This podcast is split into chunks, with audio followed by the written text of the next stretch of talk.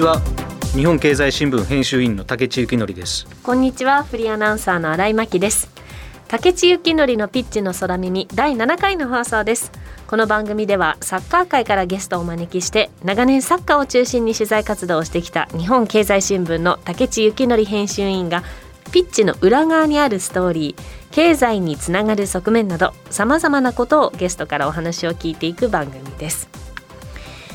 今月元日本代表監督のイビチャ・オシムさんが亡くなられたというニュースがありました。竹内さんはオシムさんに対しての思いはどんなことがありますか？本当にあのこう指導者としてすごい人だったなっていうことがましかないんですけど、まあ、あの日経新聞で「オシムアットジャパン」っていう連載をオシムさんが代表監督の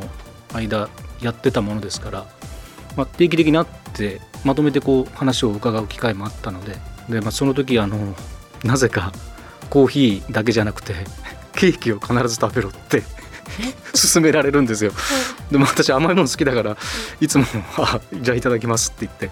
多分ごちそうになって取材してたんですけどまあなんか見かけは一見怖そうに見えてすごくチャーミングな人で。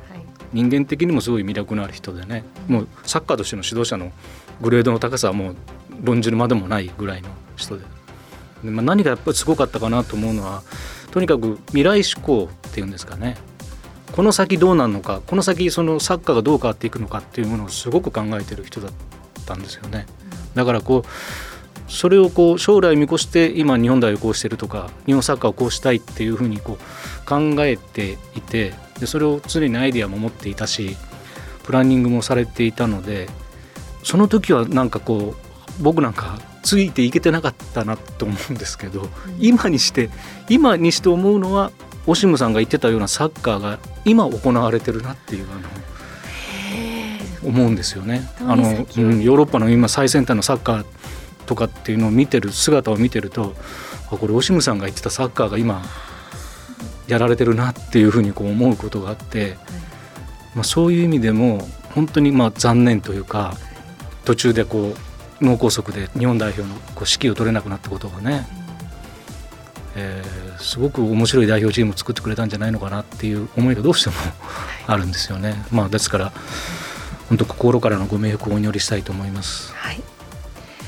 さて日本の J リーグですけれども今年発足30年目を迎えましたそれ以前から日本サッカーの第一線でご活躍されてきました津波聡さんが本日のゲストです。CM の後ご登場いただきます。どうぞお楽しみに。そしてこの番組のツイートはハッシュタグピッチの空耳でぜひ皆さんつぶやいてください。それでは竹地幸則のピッチの空耳この後キックオフです。この番組はヘーベルハウスの提供日本経済新聞の協力でお送りします。帰る場所があるから戦える。待っている人がいるから頑張れる。そして未来を夢見ることができるから生きてゆける。それは一流のサッカー選手もあなたも同じはず。だからヘーベルハウスは応援し続ける。オールフォーロングライフヘーベルハウス。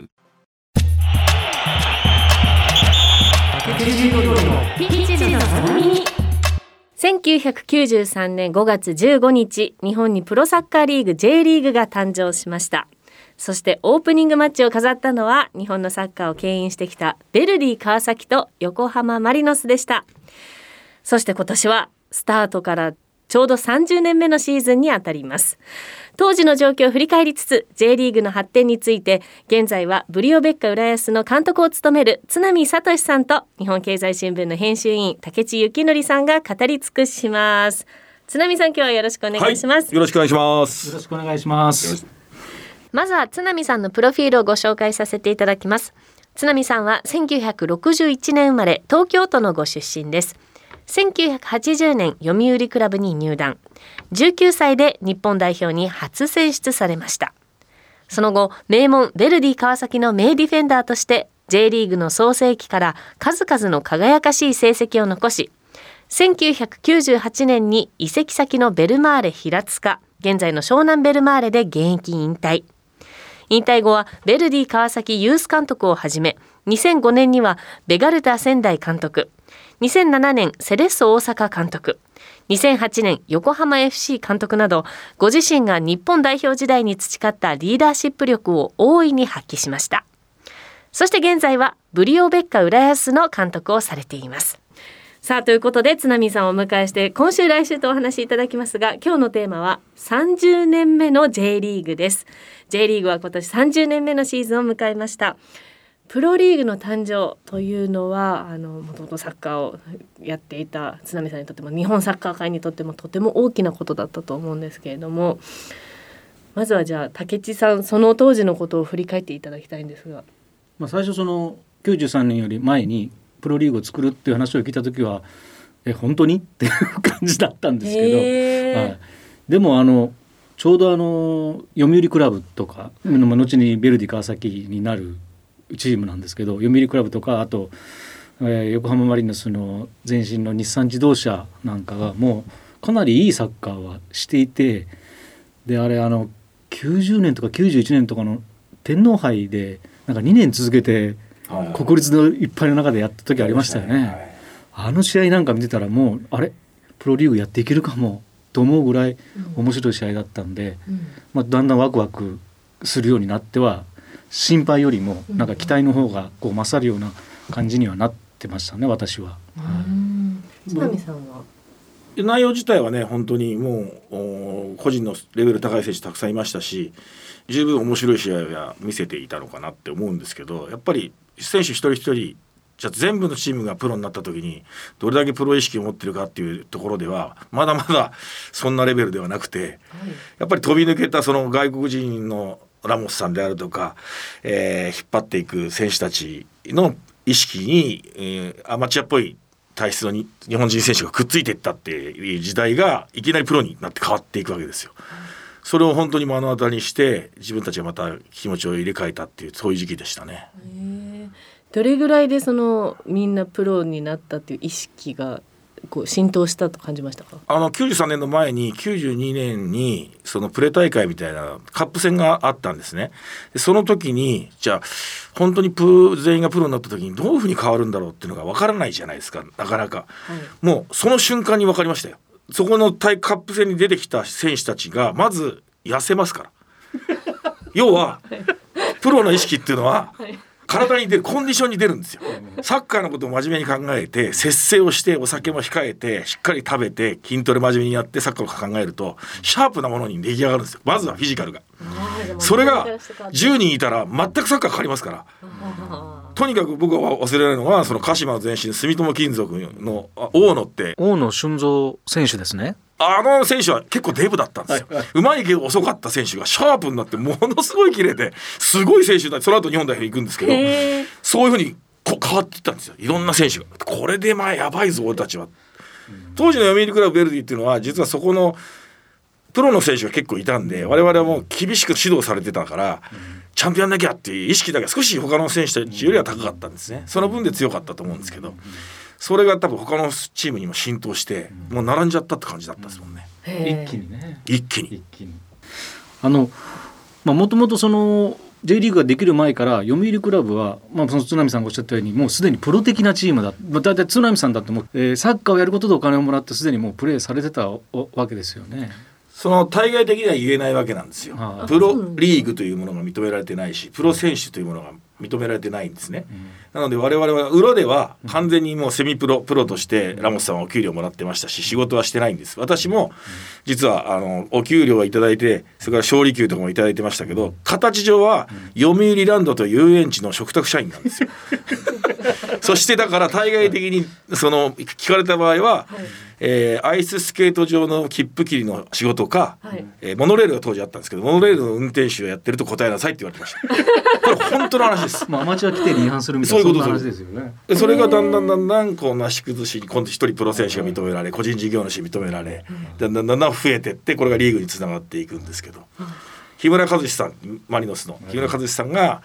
プロプレイヤーになったっていうふうに、まあ、日本人では初めて、まあ、公になったんですけどその時はうわ俺らも続けるのかなみたいな感じでしたね。いやだからサッカー選手としてプロ選手って名乗れること自体がもう本当に嬉しいことだったんですよ。ね僕高卒ですけど初任給6万円ですよ。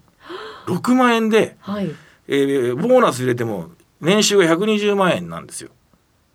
で僕は親父がアルバイあの喫茶店やってたんでアルバイトしながら生活してたんですよだけどサッカーだけでお金をもらえるってこと自体が幸せだから誰にも恥じることなく俺はプロ選手だって思ってやってたんですよ。はい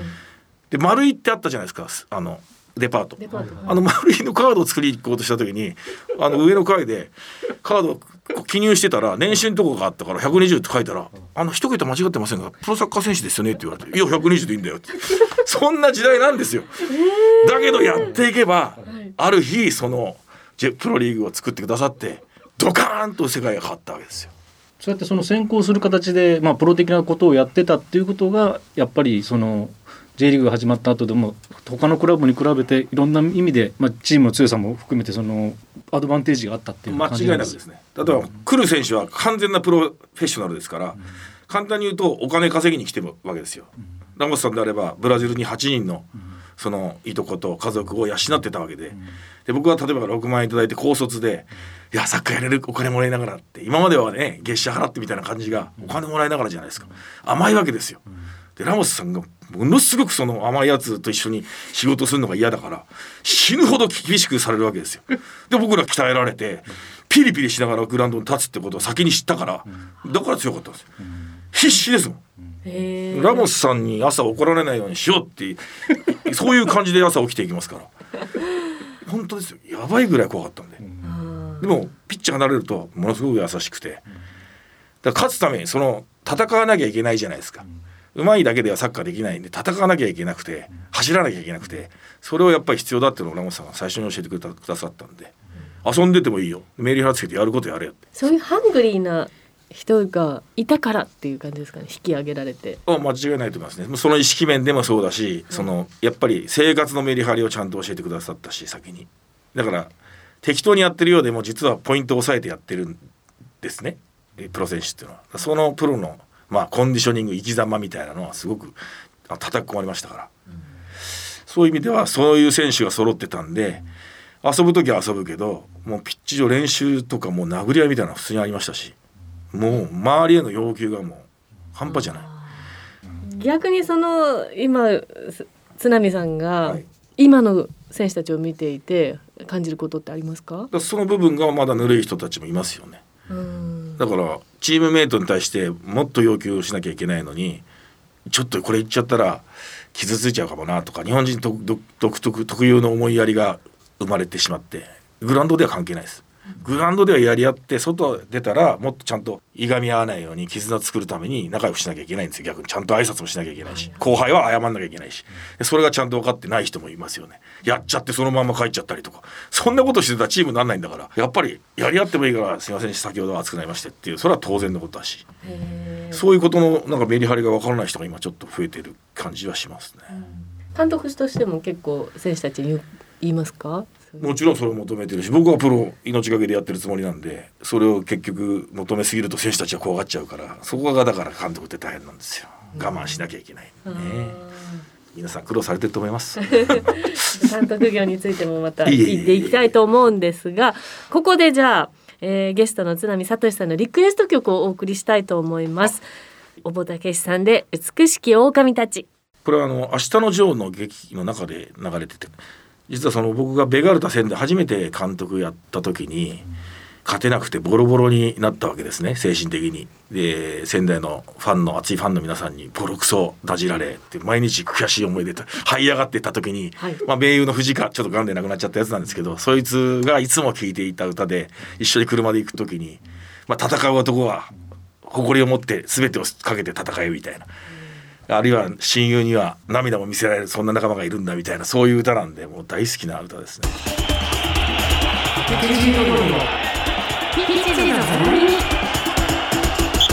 さあでは続いてお話しいただくテーマは J リーグ誕生で変化したことです。1980年代の終わりぐらいからいい選手ってまあすごくいて、まあ、ライバルチームの例えば木村和志さんであるとか、はカナダさんであるとかもう本当に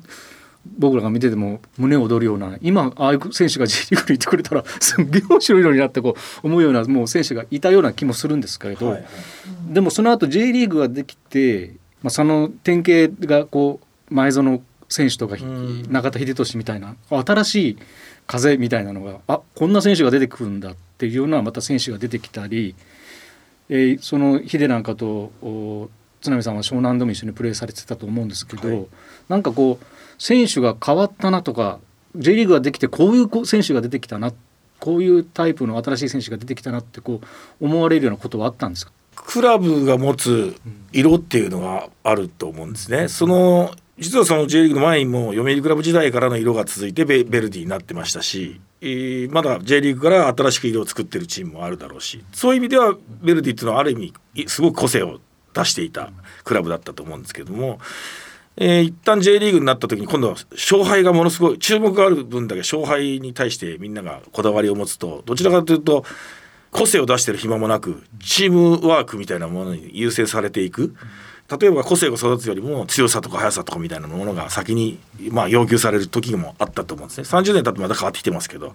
でその中でやっぱりしっかりと例えば香川であったり中田っていう選手とかは、まあ、生まれた土壌のところでしっかりと個性をもう育まれててそれが出てきたっていうような印象で残ってますね。あのまあフィジカル的には間違いなく、あの J リーグになってからの方が強いですよ。強いですね。あ間違いなくそのなんだ筋トレもよくやるし、走り込みも間違いなくやってるし、でそういう技術を持ってる選手がそのフィジカルを上げた時にまた精神心技体のバランスが良くなった時に、その成長してるんでそういう選手がまあ心技体の技が飛び抜けてる選手は J リーグの前の方が結構いた気がしますけど、バランスのいい選手は J リーグ後の方が明らかに多いです。でちょっとずつ技が増えてきてる感じかな今は。今は。はい。でもヒデは一緒にやったけど、僕見ててもうラモスさんそっくりだなと思いましたよ。そうですあの技術じゃないですよ。え意識。え意識が。ものすごくレベル高いですよ彼は。ヒデに怒られたりしてたんですかひょっとしてだから監督に対してもボード持ってこうやってやろうよって平気で言っちゃうしチームメイトが緩かったらチームメイト隣つけながら自分は絶対緩くならないですもん彼は。だからもう衝撃的だったのはジョホールバールで勝った後に、まあ、ベルマーレに戻ってくるわけですよ。普通あんだけの仕事を成し遂げたら緩くなるのが普通じゃないですか。逆に追い込んでましたもん自分のこと。そういう選手ですね。だけど人前では努力見せないし、ちょうど僕怪我してたんで朝と午後と2分練やってたんだけど彼内緒で必ず朝来るんですよ。で必要な筋トレだけやってパッて帰ってかっこいい着替えてかっこいい車乗ってきて午後だけ来てるようなふりするんですよ。そういう人間なんで。ある日ペルーチャ行っちゃったから、行きたかったから逆算してたんだなと思って、まあ、それなんか本当に意識高いって尊敬してますけどね。津波さんはこう実際に味方でも相手側でもいいんですけど、はいこいつすごいって思った選手って J リーガーですか？J リーガーで。僕は一番苦手だったのは長谷川健太です。はい、やっぱり彼はパワーもあるし速さもあるけど頭がいいんですよ。駆け引きできるから僕をこう裏をつこうとするんですごい嫌でしたね。J リーグ前は水沼さんだったしやっぱりそう僕がやろうとすることを読んで裏をつくっていうのは本当いつも健太は考えてくるタイプ。でこっちが疲れてたらゴリゴリ来るし元気な時はちょっとこう揺さぶってきたりとかすごい嫌でしたね。もう世界レベルの選手とも対戦されましたよね。それはマラドーナですね。もう明らかに。もうマラドーナはもう別格。もう別格中の別格で。僕はあの自慢じゃないですけど世界の名手と言われる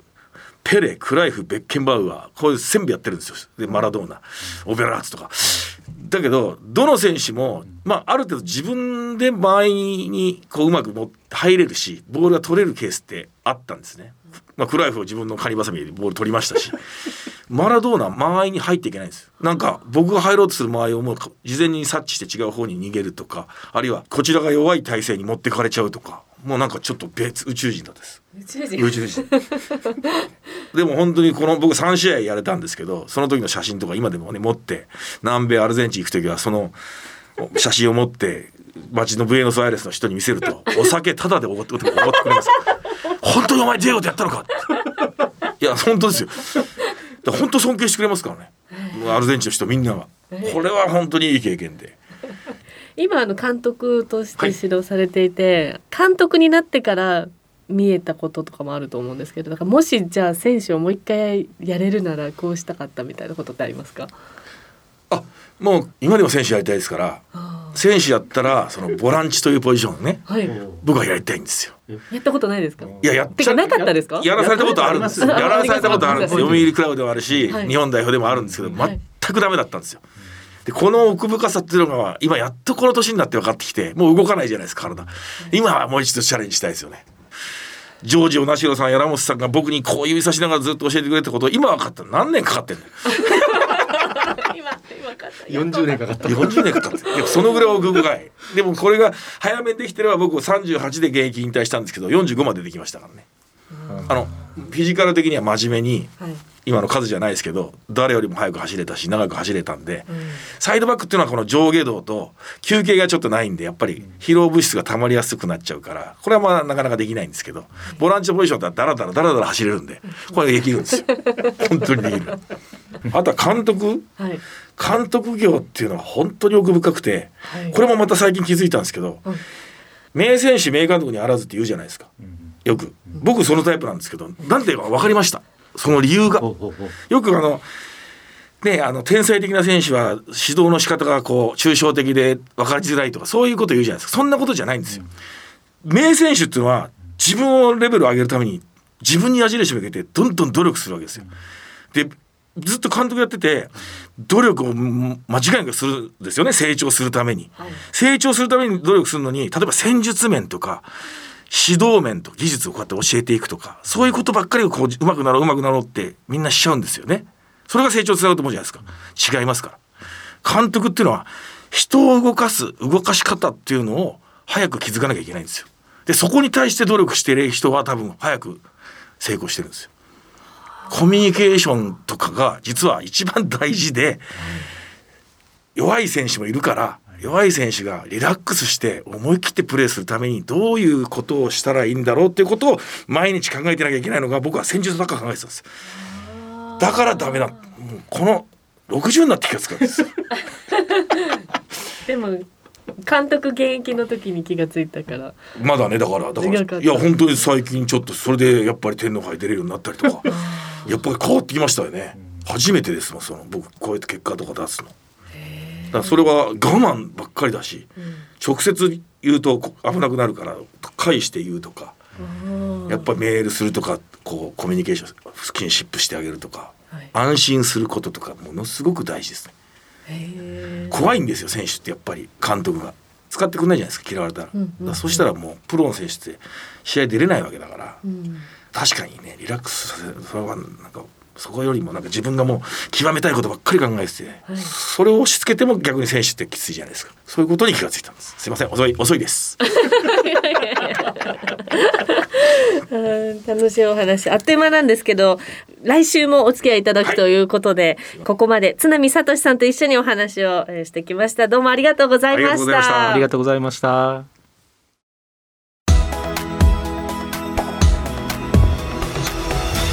のゲストは津波聡さんでしたいや楽しかったですね。楽しかったです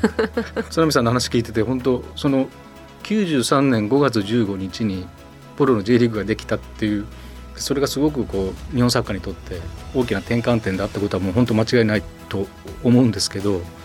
ただよくあの創業することをなんか0を1にするとかって言うじゃないですか。はい津波さんの話なんか聞いてると本当思ったのはその0から1をするの間に0.10.20.3っていう細かくつないでた人たちがやっぱりいたんだなっていうことを思うんですよね。それがあのその日本リーグの終わりの時期の読売クラブとか日産自動車なんかがその部分をちょっと引き受けていてプロリーグのある意味こう下地みたいなものをこう作ってる人たちがいた。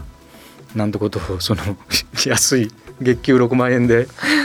ねえ。頑張ってた津波さんの話聞きながら思いましたけどね。うん。なんか今もそのエネルギーに満ち溢れた方だなってすごく感じました。うん、なんか力をいただきましたねね。今日ね。はい。さあそして今日はコロナ感染予防対策のためマスク着用の上アクリル板越しにお話を進めてきました。番組はラジコのタイムフリー機能によって放送後も1週間お聞きいただけますラジコには番組を SNS でシェアする機能があります。ぜひ番組を皆さん拡散してください。放送後にポッドキャストでも配信します。そしてここで番組をお聞きの皆さんにプレゼントのお知らせです。日本経済新聞とラジオ日経のオリジナルグッズをセットにして5名様にプレゼントいたします。ご希望の方はピッチの空耳番組ホームページの応募フォームからお申し込みください。さあということでそろそろお別れのお時間です。次回も津波さんにご登場いただきましてドーハの悲劇後の日本代表をテーマにお話を伺います。どうぞお楽しみに。ではまた来週。お相手は日本経済新聞編集員の竹地幸則とフリーアナウンサーの新井真希でした。この番組はヘーベルハウスの提供日本経済新聞の協力でお送りしました。